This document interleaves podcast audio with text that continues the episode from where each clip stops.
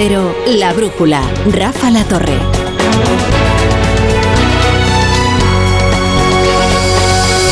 Bueno, a esta hora apuran sus ilusiones los que juegan a la lotería. Hay colas de última hora en las administraciones más reputadas, aunque se compra cada vez más por internet, pero hay, hay tradiciones que, que permanecen. Ya vayan ustedes a la delegación eh, fin, más cercana o más, más importante en su provincia y verán cómo todavía, todavía se compra mucho el, el cupón, el, el cupón, el, el, boleto físico.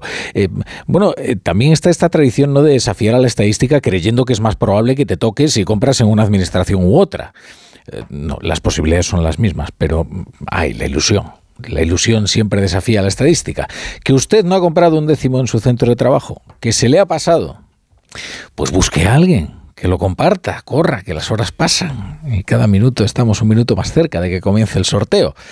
Oiga, y si es peor, si ha perdido el décimo, olvide el número, lobotomice su cerebro. Aunque ya es curiosa la memoria, ¿eh? que es justo cuando alguien necesita olvidar algo, cuando no consigue hacerlo. En fin, que le sirva esto como recordatorio, que son ya las 8 y 2 minutos, las 7 y 2 minutos en, en, Canarias y no queda nada para que cierren las administraciones. Y recuerde que mañana aquí, en Onda Cero, el fabuloso especial de la lotería, con Javier Ruiz Taboada y con Begoña Gómez de la Fuente, en el horario habitual del más de uno, estaremos en todos los puntos eh, interesantes de la noticia para ofrecerles toda la ilusión del sorteo de, de, la lotería de Navidad. Escúchenlo, escúchenlo y fíjense lo que, lo que les digo, escúchenlo aunque no jueguen. La brújula con la torre.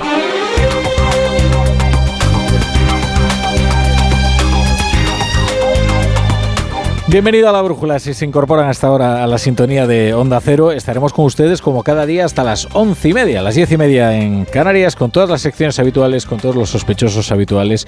Ahora en una hora también empezamos la Brújula de la Economía, luego la, tertulia política, que viene además especialmente enjundiosa esta semana. Fíjense qué semana tan tensa hemos, hemos vivido. El día de hoy, desde luego, nos deja dos ideas. Bueno, nos deja alguna más, pero al menos dos ideas muy reveladoras. La primera es que para estar amordazado como resuena el Parlamento, ¿eh? Qué actividad frenética la de las dos cámaras. Si encima el Senado está viviendo su época dorada. Desde que los senadores debatieron y aprobaron la aplicación del 155, la Cámara Alta no concitaba semejante atención. Bien, hoy Pedro Sánchez ha tenido doble sesión de control. A la mañana en el Congreso y a la tarde en el Senado. Y sobre todo en la cita vespertina demostró que, aunque ya ha asimilado su derrota en su intento de reformar por la puerta de atrás el constitucional, aunque ya la ha asimilado, eso no significa que la digestión esté siendo fácil. Y señor Feijó, ustedes han llegado demasiado lejos. Ustedes lo están intentando, pero a pesar, a pesar de que intenten que el Parlamento no hable, ya les garantizo yo que el Parlamento va a hablar. Y va a hablar claro y alto. Es evidente, señor Sánchez, que todos los que discrepamos con, con usted ponemos en riesgo la democracia. Ahora bien, rebajarle las penas a los corruptos, eso cohesiona la democracia. Señoría, deje ya, deje ya, deje ya de tomarle el pelo a los españoles, señor Sánchez. Déjelo ya, déjelo ya. Déjelo. Deje de provocar. Déjelo ya. Hoy, hoy el presidente del gobierno ha acusado directamente al Constitucional de estar al servicio del Partido Popular. Insisto, dice que, bueno, en realidad sugiere ya que hay un complot. No, no, ya no utiliza esa palabra tan gruesa que utilizó en Bruselas en aquella comparecencia tan preocupante, en la que ubicó a los jueces, a los periodistas, a los políticos en un complot reaccionario derechista para sabotear su gobierno. Aunque no lo dice ya con esas palabras, lo que sugiere es que el constitucional es un poder oculto, uno más que opera en la sombra para beneficio de los populares.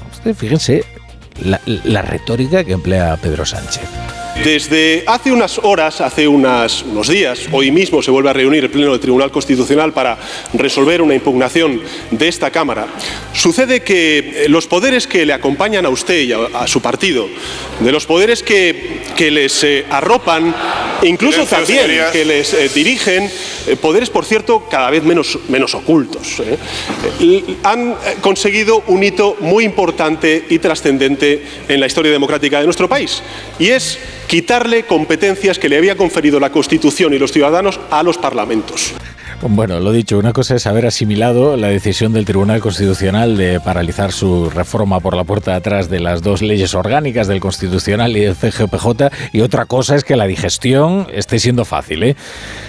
Eh, en realidad lo que ha tratado de hacer Feijó en la sesión de control en el Senado es tratar de forzar que Sánchez le dijera que no va a haber una consulta en Cataluña. Pero ha sido un esfuerzo vano, porque en ningún momento el presidente del gobierno lo ha negado y mira que le ha dado oportunidades eh, Alberto Núñez Feijó para hacerlo. ¿En qué se traduce que Sánchez haya asimilado la decisión del Constitucional de paralizar sus reformas vía enmiendas de leyes sensibles del Estado de Derecho, como les decía? Pues en que va a iniciar la tramitación por una vía más regular. Lo que va a hacer es, como diría el SINA, como diría el, doctor Sánchez Stein lo que va a hacer es activar Apache Cantidubi. Que esto, es, esto ya es para los senior entiendo que si usted eh, fin, no tiene una edad provecta, pues, pues no se entere de nada de lo que de esta alusión de, Alsina. Eh, bien, lo que va a hacer es darle un papel a Pachi López, un papel escrito, y le va a decir, mira, no hace falta ni que te lo leas, lo presentas como proposición de ley del Grupo Socialista y adelante, a defenderlo todos los diputados con uñas y dientes. Bueno, no va a necesitar defenderlo demasiado, porque en 32 días puede tenerlo aprobado. ¿Cómo? Si enero es mes inhábil en el Congreso, pues habilitándolo. Cosas más difíciles, más tortuosas se han hecho. Se convoca una sesión extraordinaria en el mes de enero y como ya nos hemos ahorrado los informes al tramitar el texto por la vía de urgencia, ¡zas! En 32 días tenemos a Cándido Conde Pumpido como presidente del Tribunal Constitucional. Esta premura 32 días, ¿eh? Para un asunto tan sensible, tan delicado o puede ser reformar leyes orgánicas que regulan aspectos nucleares de la arquitectura de, jurídica del, Estado. ¿eh?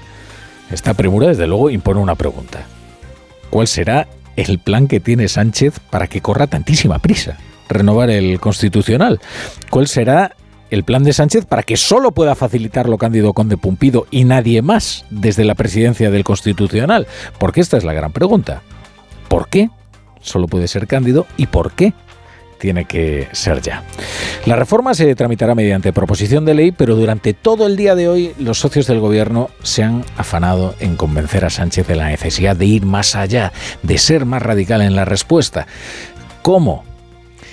Pues resucitando la polémica reforma de la ley orgánica del Poder Judicial que retiraba la necesidad de una mayoría reforzada para elegir a los vocales del CGPJ, para que bastase con una mayoría de gobierno para poder renovar el órgano de gobierno de los jueces de forma unilateral. Se acordarán aquella reforma bisegrada que permitía que Sánchez nombrara a la, a la húngara al órgano de gobierno de los jueces. Acabar de una vez con el bloqueo del Consejo General del Poder Judicial y del Tribunal Constitucional y que eso hay que hacerlo de forma inmediata. Yo es que las cosas buenas es mejor que hacerlas rápidas que lentas. Estaremos en cualquier solución que se renueven los órganos como tiene que ser. La propuesta que nos hace llegar al gobierno coincide con la que ya habíamos registrado, así que la apoyaremos. Lo escuchan uno, uno tras otro, uno tras otro los socios del gobierno prestando su apoyo a Sánchez y algunos de ellos eh, pidiéndole que que vaya más allá, que, no, que esta reforma eh, se queda corta, que no hay que reformar solo el Tribunal Constitucional, sino que también hay que trastocar las mayorías necesarias para el Consejo General del Poder Judicial.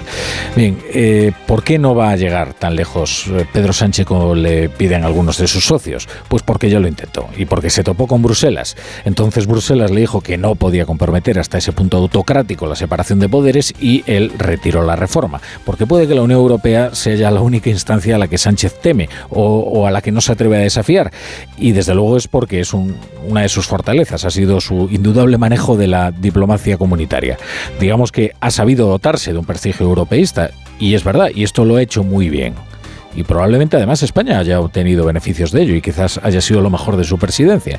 También Sánchez pues ha obtenido beneficios de ello y no quiere estropear su relación con Bruselas aprobando fin, estas reformas que además también podrían comprometer incluso asuntos más cruciales como los fondos de recuperación. Antes de su enfrentamiento senatorial con Fijó, Pedro Sánchez ha ofrecido un momento muy revelador en el Congreso. Fíjense cómo contrasta el trato que le dispensa a Fijó con el que le regala a Rufián.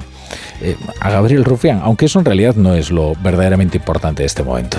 Bienvenidos, bienvenidas a la guerra judicial. Que ustedes quieren aquí presentar una ley que recupere las enmiendas tumbadas que ustedes quieren dignificar el Tribunal Constitucional, que ustedes quieren dignificar al Consejo General del Poder Judicial, háganlo.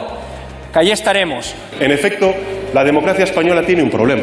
Cuando tenemos al principal partido de la oposición que no reconoce el resultado electoral, tenemos un problema.